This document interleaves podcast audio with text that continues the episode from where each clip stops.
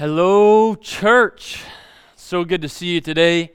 Uh, I'm just glad to be with you in, uh, in church. This is the gathering point uh, in the week that we get to come together and uh, just celebrate Jesus and celebrate uh, what He's done for us in our lives. And, and um, I just want to tell you that today, as, as I'm praying for, for this service, as I'm praying before I, before I preach, uh, e- even, even though we're doing online pre produced services regularly, uh, we still take a moment. We just pray before the service. We, we, we, we pray before the preaching uh, because God is here. God is moving. God has something for us right now in this time. And uh, I just want you to know that God is stirring my heart in a big way for what He wants to do, even right now even today in your lives. I believe God's got something special that this online church doesn't uh, slowly become less interesting to us or slowly become less effective, but the Holy Spirit of God actually wants to touch your life today and move in you in a new and amazing way. And, and uh, i am just stirred up today. I'm excited. I'm fired up for, for what He wants to do, for what new things He wants to create. Some of you are going to feel a new calling you're going to look back at this season of the church. You're going to look back at this time that we walked through, and you're going to identify that as the time where God called you maybe into ministry for the very first time, or called you into a new level of purity, or called you into a new sense of forgiveness with your family, or healing, or recovery from addiction or, or brokenness. I believe that God's got something for you in this season right now, and, and today more than more than some days, I just feel this, this heavy burden to, to to say that to you and believe that for you. And I even want to pray it for you today uh, because I believe that God's doing something right now in your heart. You know if that's you. You feel even right now the butterflies kind of rising up in, in your stomach. You feel His Holy Spirit just drawing you. Maybe, maybe you're even in your home right now wondering why tears are starting to well up in your eyes. The Holy Spirit is in your home and meeting you right now. So I just want to pray for you uh, even before we start this sermon uh, in this moment. So, Lord, I just pray for every person I feel your burden today, God. I feel your heart for them today. I feel uh, what you're doing in them today. I just, I just sense it and I know it. And the enemy comes and tries to take all of what is supposed to happen today away. But Lord, I just pray right now that those who know you're calling them, those who know you're doing a work right now, God, that they would just uh, allow you to finish that work. They would allow you to move that work forward. They would allow the, the walls that are meant meant to come down to just come down in Jesus' name right now. Touch their lives. Touch our lives, Lord. God, you're calling people now. This is not a season of not quite as good, or a season of almost there, or a season of, uh, uh, uh of waiting. This is a season of, of fullness of Jesus Christ. And so, God, I just pray that you would remove the enemy's lies that say that this is only halfway there. we we can not do everything fully right now. No, Lord, you're doing something good, full, amazing now. Help us to receive it. In Jesus' name we pray.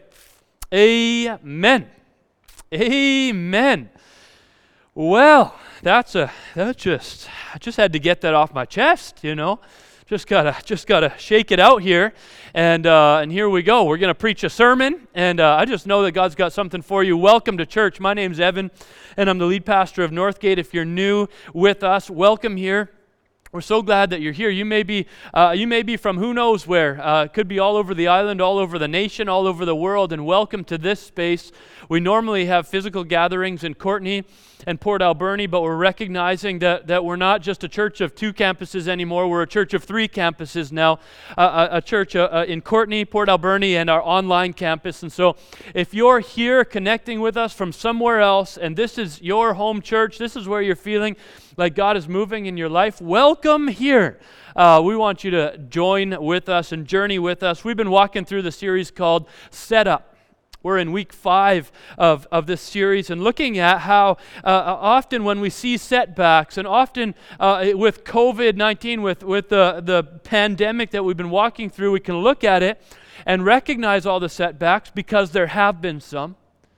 We can see all the things that have held us back because there have been some of those. I'm not going to deny that there's been bad things that have taken place. For sure, there have been some bad things, some setbacks that have taken place.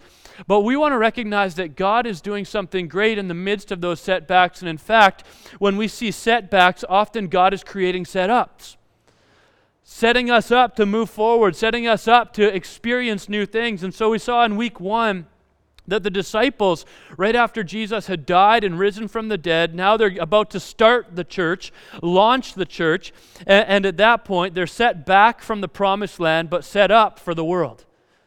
That everything changed for them. What they thought they were shooting for with their faith, their whole life, was about to change. They were set back from their previous expectations and set up to brand new, broader, bigger expectations that were hard for them to wrap their head around. Week two, we said we were set back from serving, but we were set up for praying.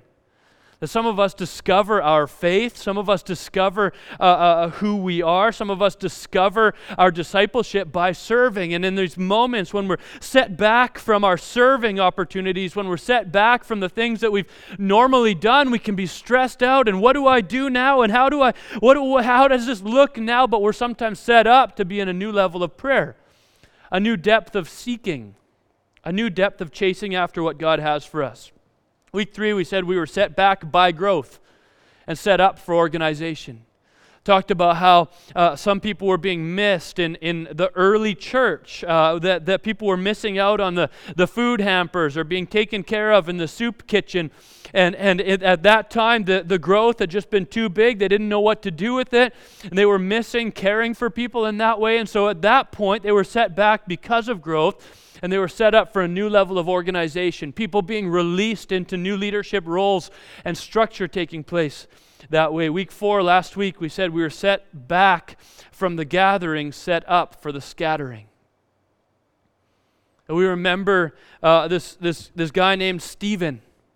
Stephen, who we met two weeks ago, uh, became one of the servers at the, at the soup and sandwich, you know. Uh, and we found out last week that he was this man of wisdom, this man of, of absolute leadership, this man of, of just incredible standing. And, and uh, he, was, he, he was killed. He was martyred, often considered the first martyr of the early church, and he, he died. And, and at that point, uh, the, the church no longer could gather. There was this heavy persecution that started coming at the church. They scattered everywhere, but we remember that at that point, all of a sudden, the church was going with them. They were sharing the gospel, they were sharing the news of Jesus Christ wherever they went. And in fact, they may not have ever gone had, they not, had, had Stephen not been killed for the cause.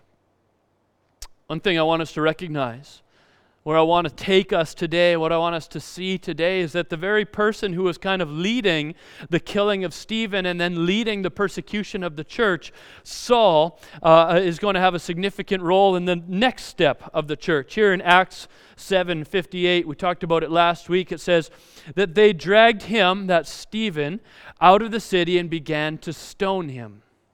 Meanwhile, the witnesses laid their coats at the feet of a young man named Saul.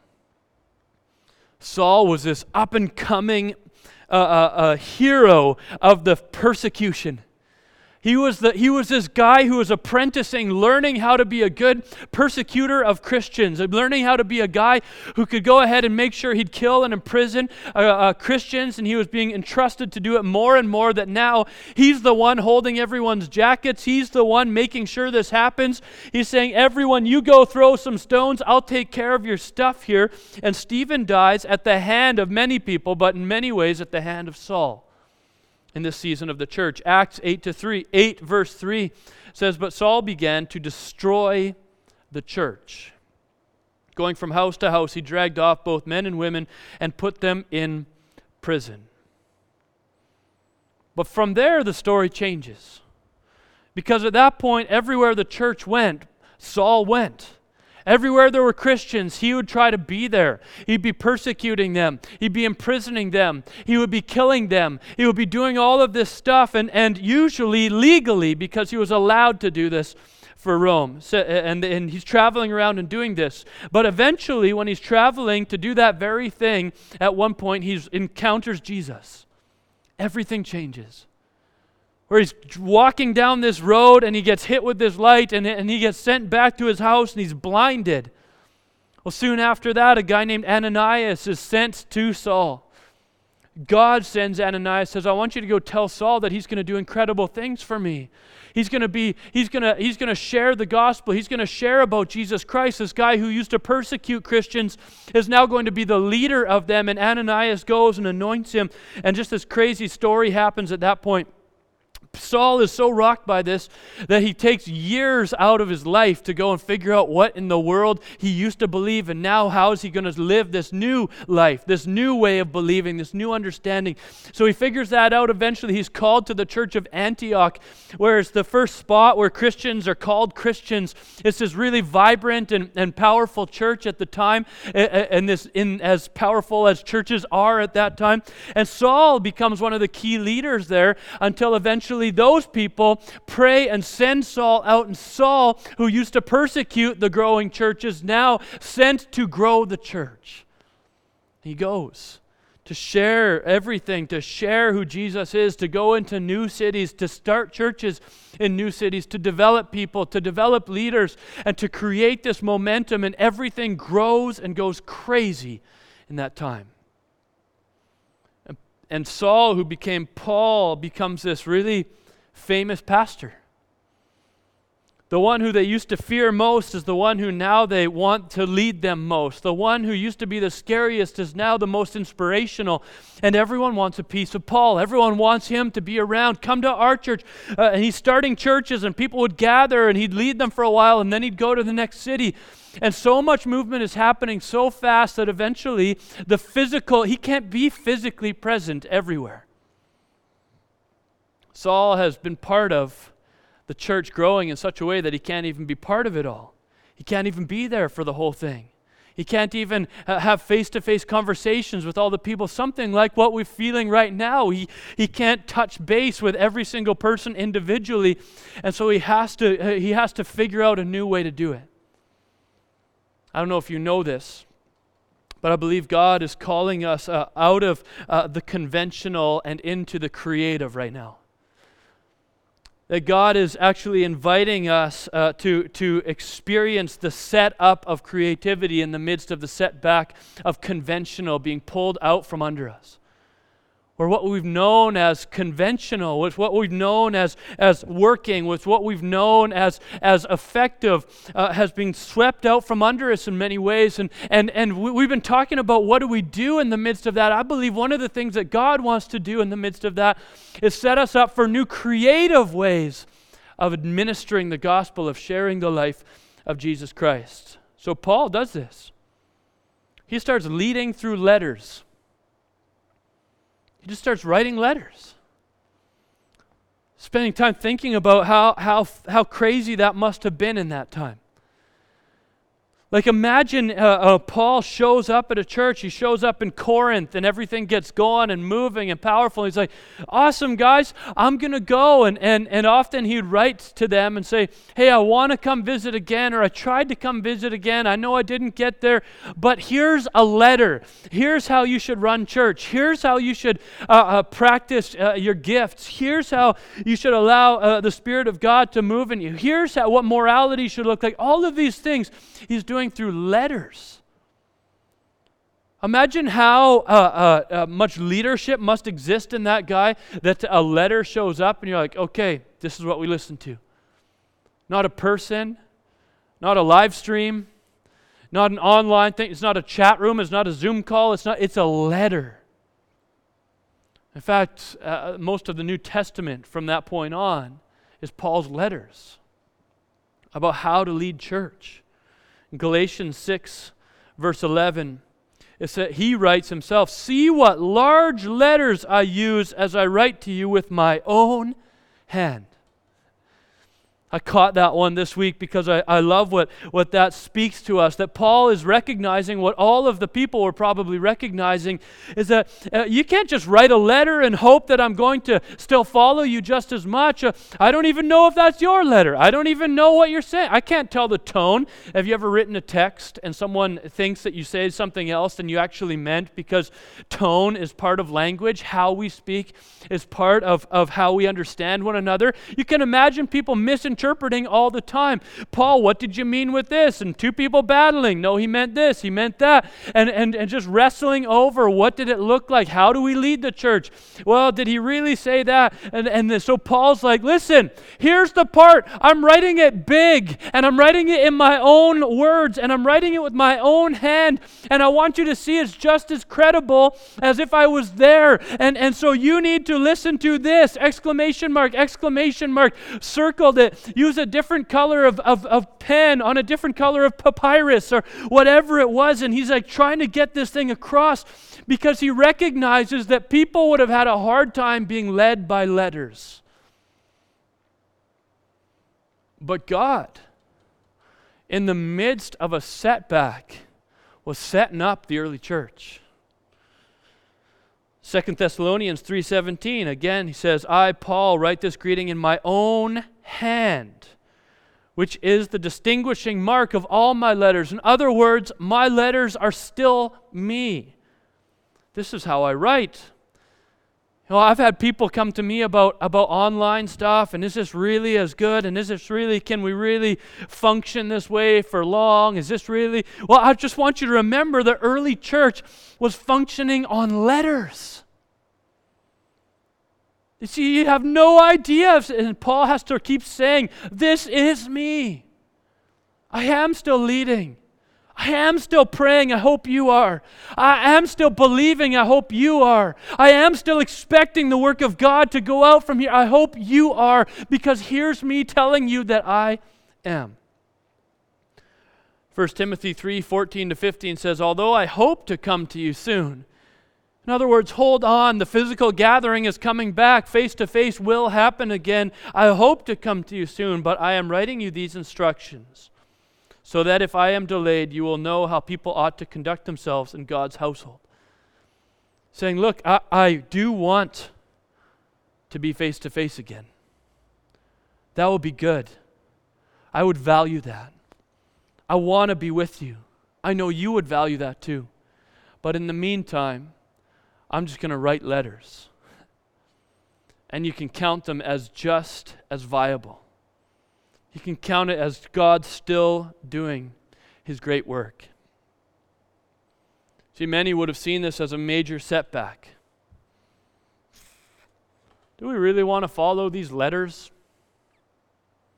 Ah, uh, I don't know. Is God really doing what he's saying doing, I don't know, is Paul really, as, if Paul can't get here in person, does this really count? Does this really, does this really matter? Are we really the church still? Should we just do some things our own way? What if Paul didn't even write that? All of a sudden the skeptics would have come up in a big way. They would have been recognizing all of the setbacks, but I believe God was setting them up for something amazing because some of the letters that Paul wrote was actually from prison.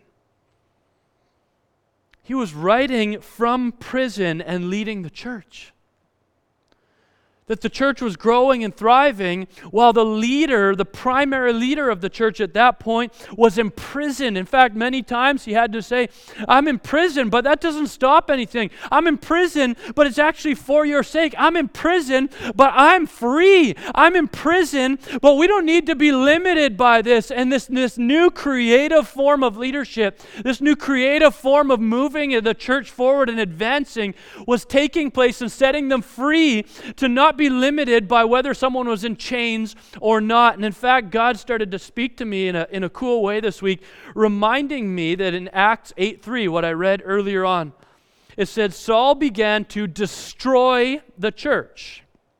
Going from house to house, he dragged off both men and women and put them in prison. Saul was destroying the church by putting Christians in prison. Now, Saul was building the church by being a Christian in prison. I just love that. I think Saul must have had that in his head a few times. Like, isn't this funny? This is like, here I am in prison. I remember thinking I was crushing the church. I remember thinking I was overcoming the church by putting Christians in prison, and I thought that if I could get the leader in prison, that the whole thing would fall away. Isn't that so funny? Because here I am, the biggest leader in this movement, and I am in prison, and the church is thriving like it's never thrived before.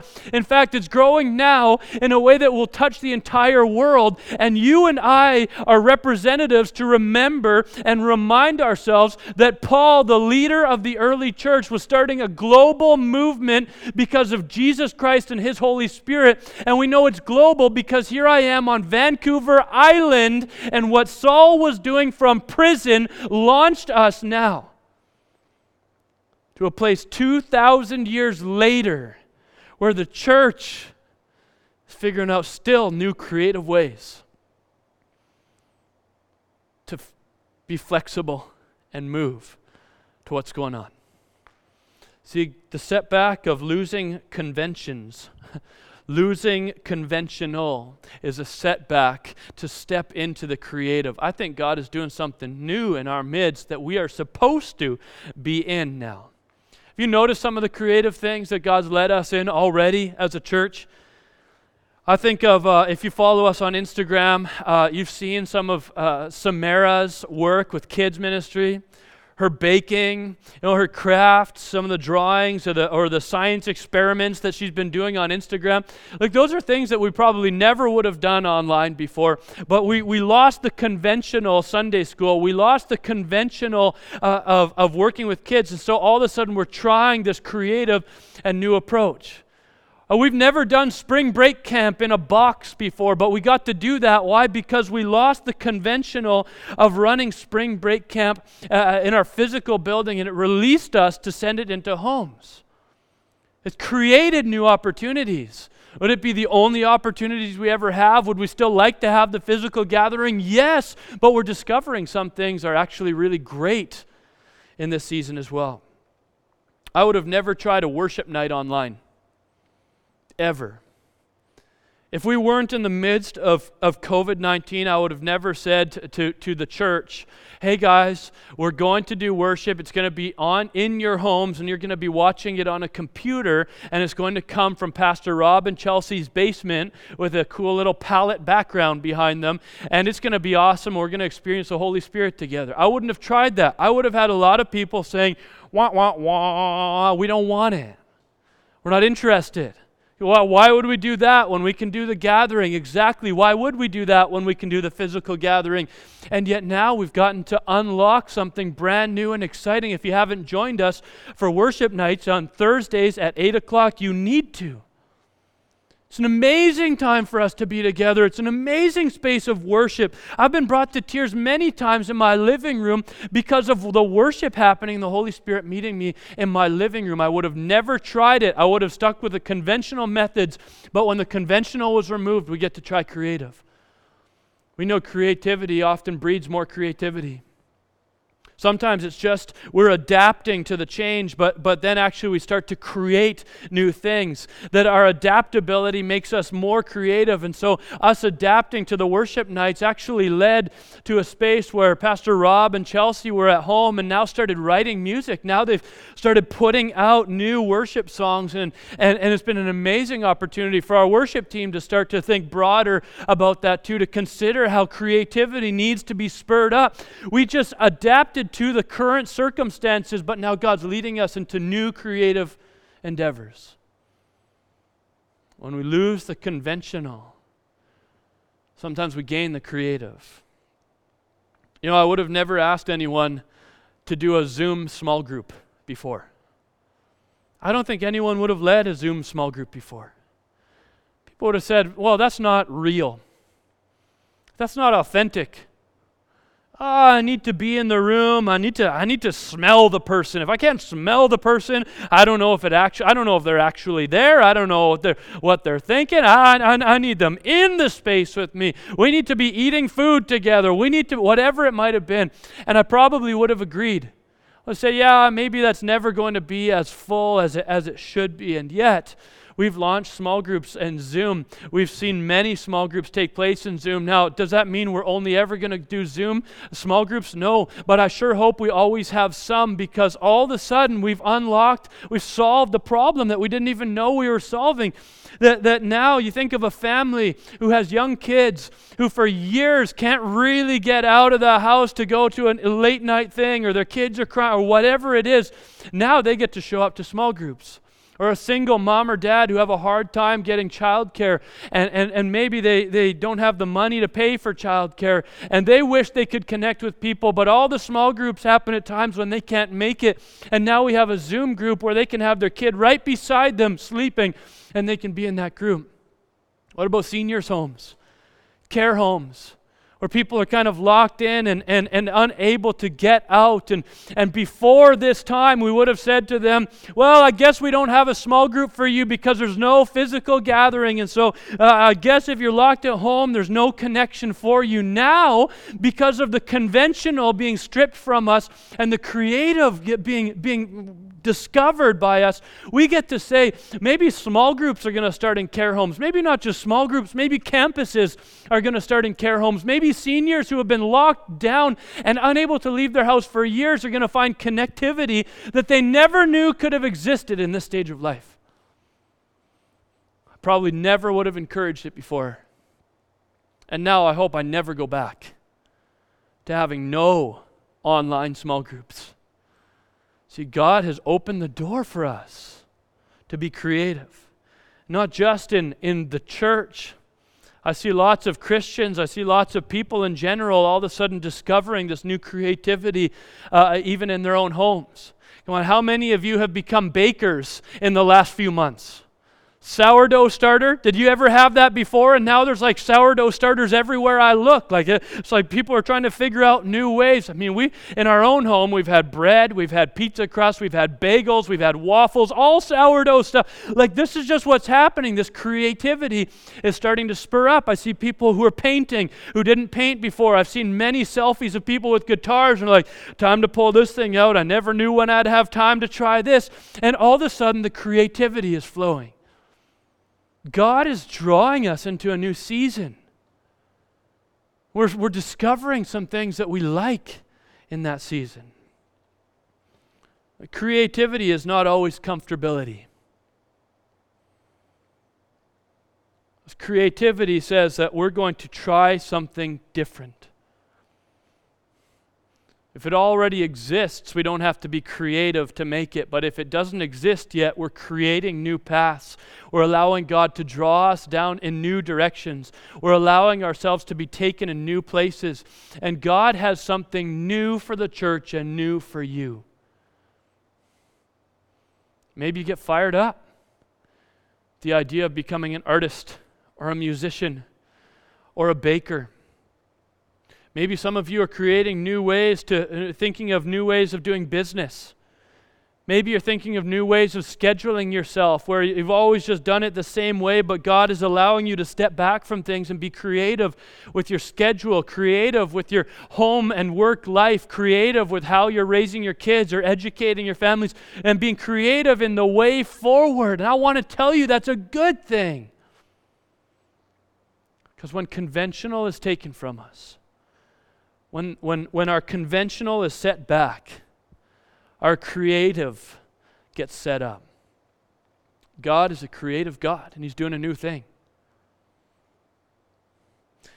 I was thinking about some of the people in the church in Antioch. Some of them would have probably said, Ah, Paul's in prison now. if only he never left Antioch. I knew it was wrong. When we, we prayed for him, we sent him out. Oh, he had to start leading with letters. Oh, then he got to prison. Oh, if he just stayed here, I mean, he may not have influenced as many, but he would have he would have gone deep with the ones that he had. If he would have just stayed here, we could have had a church in Jerusalem, church in Antioch. We would have been good. That would have been perfect. Why didn't we just do that? Why did Paul leave? I knew that was a mistake. Meanwhile, the rest of the world, us, are saying, God, thank you for launching Paul into ministry that, that went way beyond what he could lead uh, personally and had to start to do with letters. And in fact, went way beyond uh, his own life. In fact, went way, way beyond his own freedom when he was locked up. Thank you, God, that you were still moving something forward. Thank you, God, that Paul was willing to go to prison, was willing to think differently about how this church was going to grow, was willing to imagine things differently about how Jesus might impact the world. Thank you, God, that Paul did not stay in Antioch. I'm telling you that I believe God is inviting us to thank Him that we will not look the same as we used to look before COVID, that the church will not always be the exact same model, that it will not always look exactly as conventional as it always had. But the creative route He is giving us is better, it's right, it's for this season, it's going to call something new out of you, it's going to stir something up within each and every one of us, and we are going to see God do more than we've ever known. If we can be willing to see our leader, our Paul, if we can be willing to see our conventions in prison, creating new ways of reaching. If we can be willing to lay down our conventions and welcome the creative. Some of you are going to be worship leaders and you never knew it. Some of you are going to be, be, be running with new ministries that you never knew existed. Some of you are going to be starting brand new businesses. You think, well, that wouldn't have fit my life before. We're not heading towards your life before. We're heading towards your life ahead. We're heading towards the church's life ahead. We're heading towards the plans God has for us ahead. And so let's keep moving forward, expecting that God will require adaptation, adaptiveness, flexibility, and creativity to receive all the promises He has for us in this season. Amen. I'd love to pray for you today. Because some of you, the creative approach to life you're taking is actually to give Jesus a shot. The conventions that you followed in your life were to just follow your own plan and your own way for life. And right now, those conventions are not working for you. Maybe you've lost your job. Maybe your family's in a bit of a, a, a scenario. Maybe you've gotten sick. Maybe you've lost a loved one in this period. And you're wondering where the comfort and, and, and, and peace that you were supposed to have in your conventional life is. God is saying, well, maybe it's time to look at that life a new way to discover the peace, joy, hope in Jesus Christ in the midst of this time. So I want to pray for you. But I also want to pray for those who are, who are here with us right now, who have assumed that a certain way of church is the only way that we, is, it's where we need to get back to. I want to invite you to imagine that God may want to use uh, uh, things in a different way. He may want to do things in a different way. That when all of this is done, we're not going to throw out all of our new great things. We're not going to say no more Zoom small groups. We're not going to say no more meeting online. We're not going to say no more online church. In fact, we're going to say, God, thank you for giving us this season to uh, allow ourselves to see new ways of reaching the world for your glory, God. So I want to pray for both of those groups of people. If you're in a, a space that you can kind of raise your hands like this to receive what God has for you, go ahead and do it. If you're busy with kids, and whatever else you might be up to right now, you don't have to position yourself that way, but position your heart to receive what God has for you. Lord, I thank you for everyone who's watching today. Not just watching, but taking part in this time. Thank you, God, that you are reshaping our understanding of so many things in this season.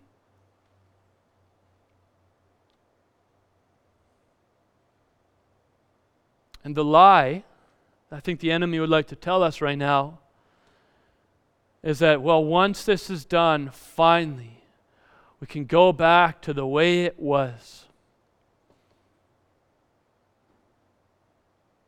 Like people in Antioch saying, let's just see if we can get Paul out of prison, Get him stopping connecting with all these other churches and bring him on back to Antioch where he's at home. But that's not what we want. But when convention has been ripped from us, Lord, just pray that we would have open hearts to receive your creative approach to new life. Adapt, adaptive, flexible people, an adapting and flexible church. For those today, God, who, who didn't even know that you might be calling them today. For those today who are recognizing maybe the new way forward in their life is not living for their, for their, in, with their own understanding, but with the understanding that Jesus is Lord and has a life for them and a plan for them. Lord, today would you just meet them in their room, meet them in their living room, meet them in the space that they're at, that they might receive Jesus. Discover a whole new way of living. God, let us walk with you. Teach us to do it well. Thank you for the creative solutions you're giving us for this season. Thank you for setting us up to be a creative church moving forward. God, I pray for every individual creative endeavor that is on people's hearts right now. I just pray that you'd release them into it in Jesus' name, that they'd pursue it in Jesus' name, they'd discover new things within them in Jesus' name, and that this church together would set up, uh, uh would be walking into the new setup that you have for us to be a church for your glory in a whole new way, in a world that looks totally different. Let us accept it. In Jesus' name we pray. Amen.